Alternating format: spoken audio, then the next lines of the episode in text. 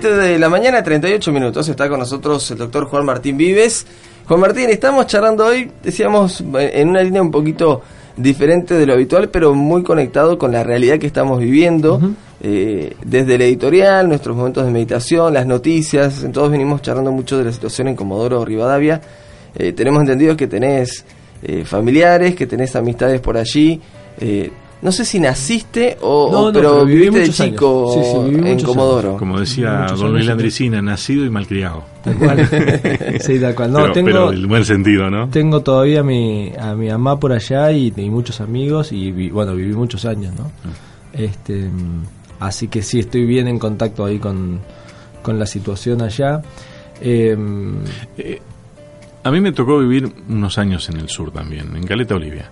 Es diferente la vida esa, sea de por sí. Sí, claro que sí.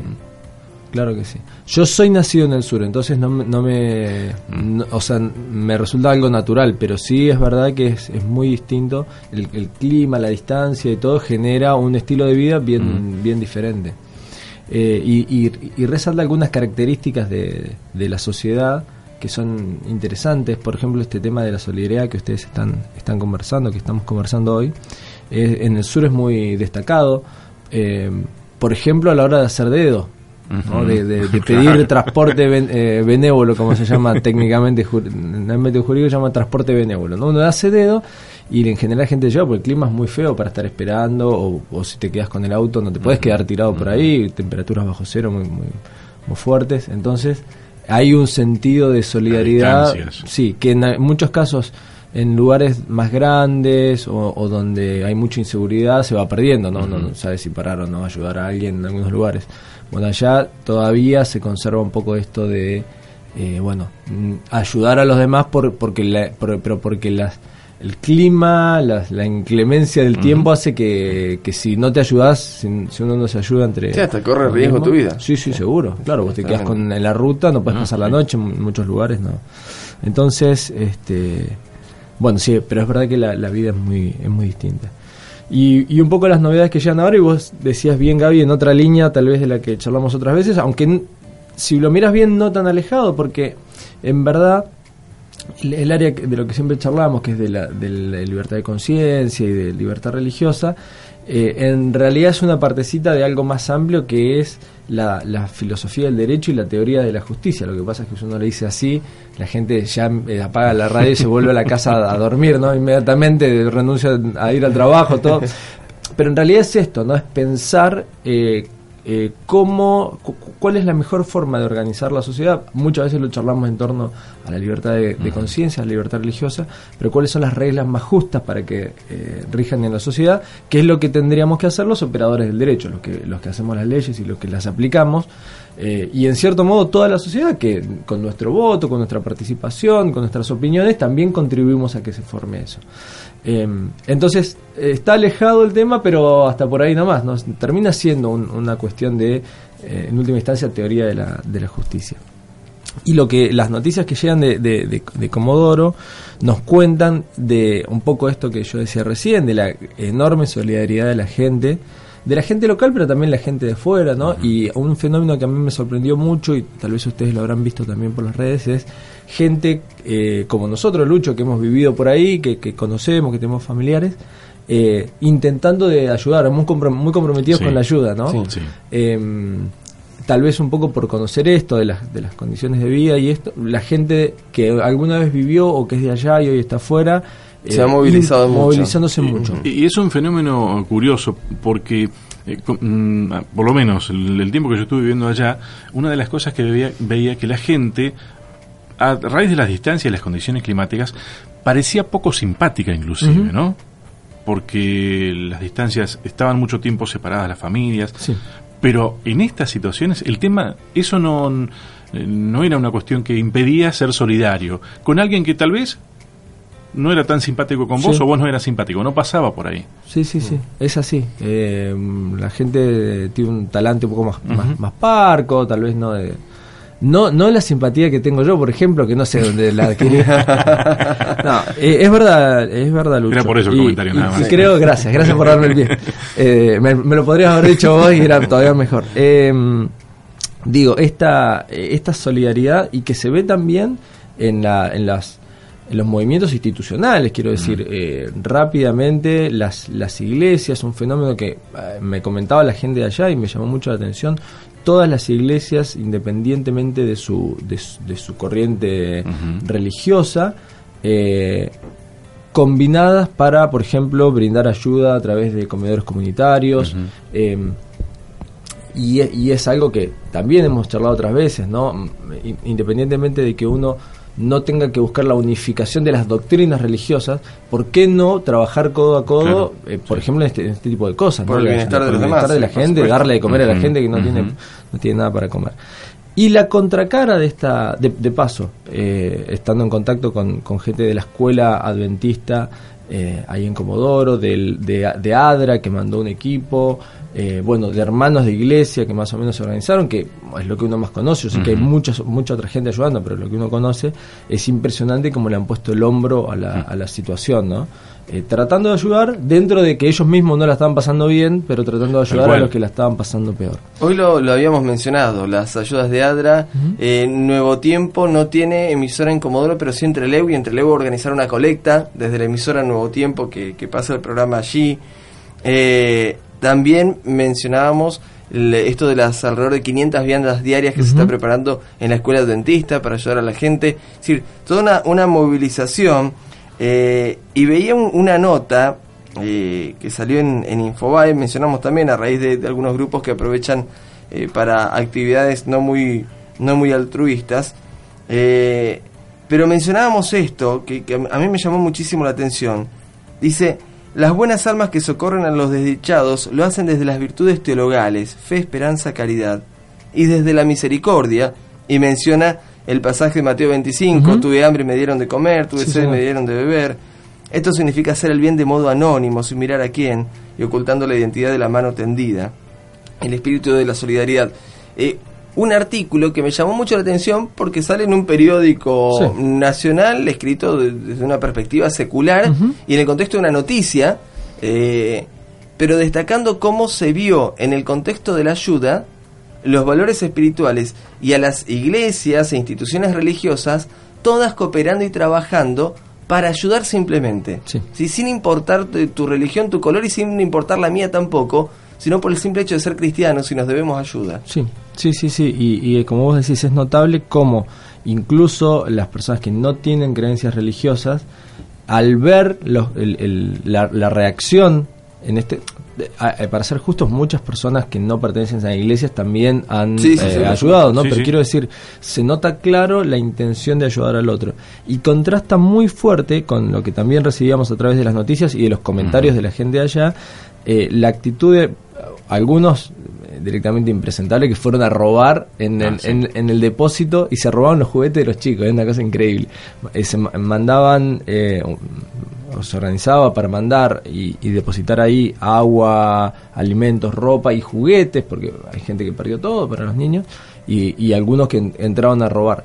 Pero además contrastaba muy fuerte también con la actitud de algunos comercios que aprovechaban eh, aprovecharon la situación para remarcar los precios ¿no? de, los, de los productos de, de, primera necesidad. Y, y, yo mismo me lo comentaban, pero además veía las imágenes como habían remarcado el agua, eh, el agua potable, el agua de mesa o mineral, no, no, sé bien qué era, pero una botellita de medio litro, 55 pesos.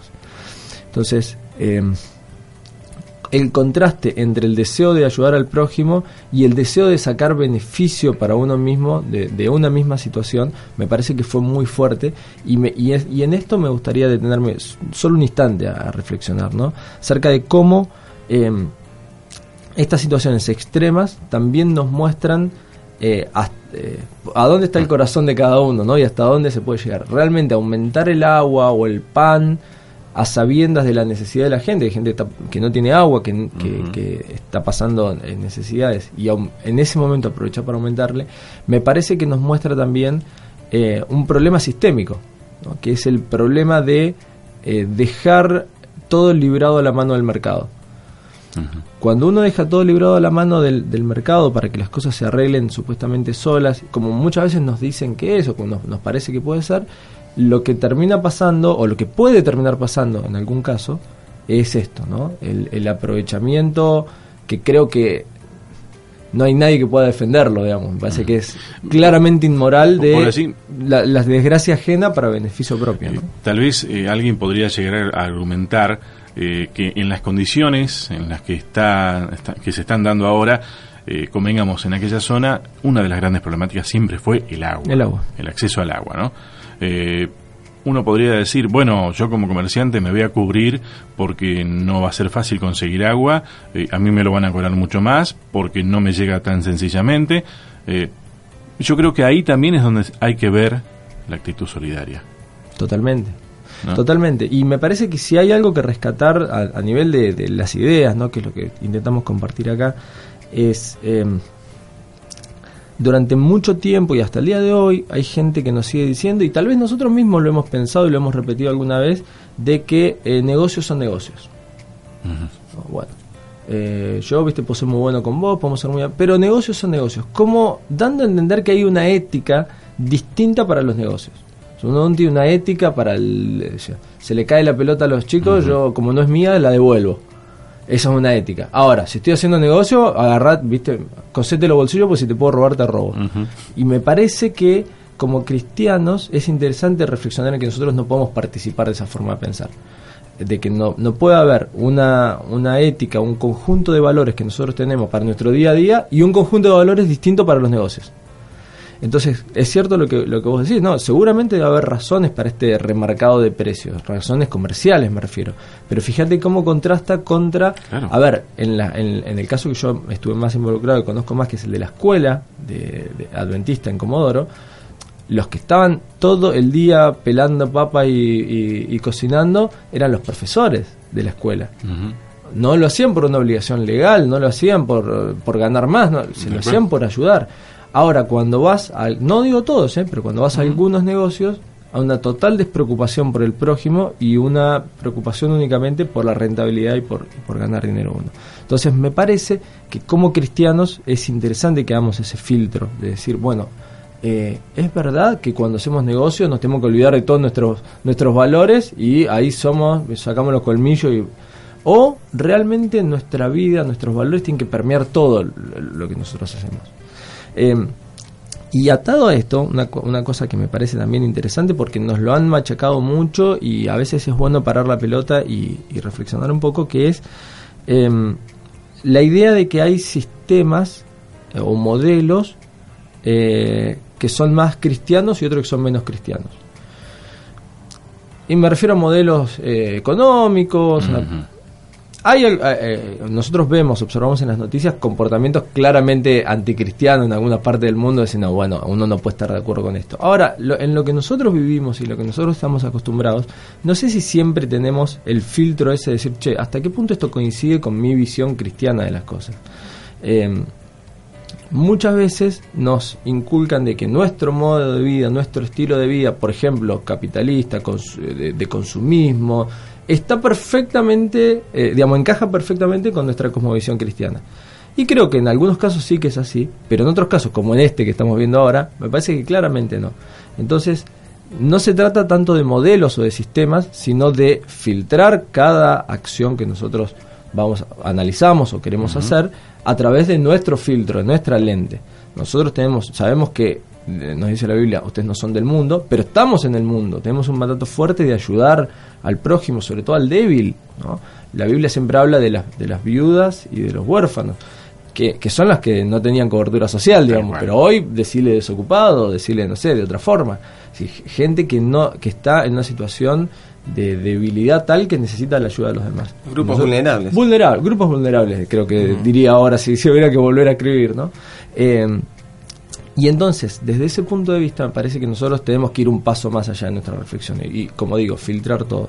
Leí una nota que no tiene nada que ver con esto, pero que me pareció muy, muy, muy interesante, muy al punto, sobre escaleras mecánicas hicieron, están preocupados en los distintos eh, subtes, los, los, metros, ¿no? los subterráneos de distintos lugares de distintas ciudades del planeta porque se congestionan muchísimo, millones de personas viajan en subte. Entonces hicieron distintos estudios para ver cuál es la forma más rápida de movilizar a la gente en, el subte. Ustedes saben que el subte en muchísimos lugares tiene escaleras mecánicas para subir y bajar a las estaciones. Eh, y entonces descubrieron, haciendo estudios, de que la forma más eh, eficiente de mover a toda la gente es que no camine nadie en la escalera. Lo que se hace en muchas escaleras es eh, la escalera es medio angostita, pero entran dos personas, una al lado de otra. Entonces, el de la derecha se queda paradito y el de la izquierda va caminando. Pero ese sistema hace que eh, el promedio general sea peor para todos. O sea, eh, alguno llega más rápido. El que va puede, el que puede caminar un poquito llega más rápido, pero todo el resto llega más despacio. Si todo el mundo se subiera a la escalera y se quedara paradito y deja que la escalera lo lleve, el promedio general es mucho mejor y eh, como, como sistema funciona mejor. Claro, ¿Cuál es el problema? después de hacer todo ese estudio, ¿cuál es el problema en última instancia? Que, nadie, que, cada uno quiere llegar antes, nadie quiere ceder su lugar. Y esto es lo que no saben cómo resolverlo los que manejan el transporte. El problema es, si todos se quedaran quietos, todos llegarían más rápido. Pero cada uno piensa de que si avanza solo va a llegar antes. Y en algunos casos es verdad, pero en el 99% de los casos no es. O sea, todo el resto no llega. es el de me salvo yo y los demás eh, revienten. Que se, que se revienten. y entonces, eh, lo que pensaba es, y, ahora lo uno con esto, con esto que estuvo pasando, y, muchas cosas que nosotros vemos en la sociedad, es hasta qué punto este individualismo extremo de solo pensar en mi beneficio, sobre todo cuando son cuestiones económicas, que me parece que ahí es donde muchas veces nos duele nos duele más, hasta qué punto pensar solo en uno coincide con nuestra cosmovisión cristiana y con todos los valores que sustentamos todo el tiempo en todas las otras cosas. Me parece que el caso da para la reflexión propia, no más allá de, juzgar al, al, otro, para reflexionar uno de si realmente hacemos ese filtro y si eh, realmente lo examinamos todo y, lo, y retemos lo bueno. ¿no?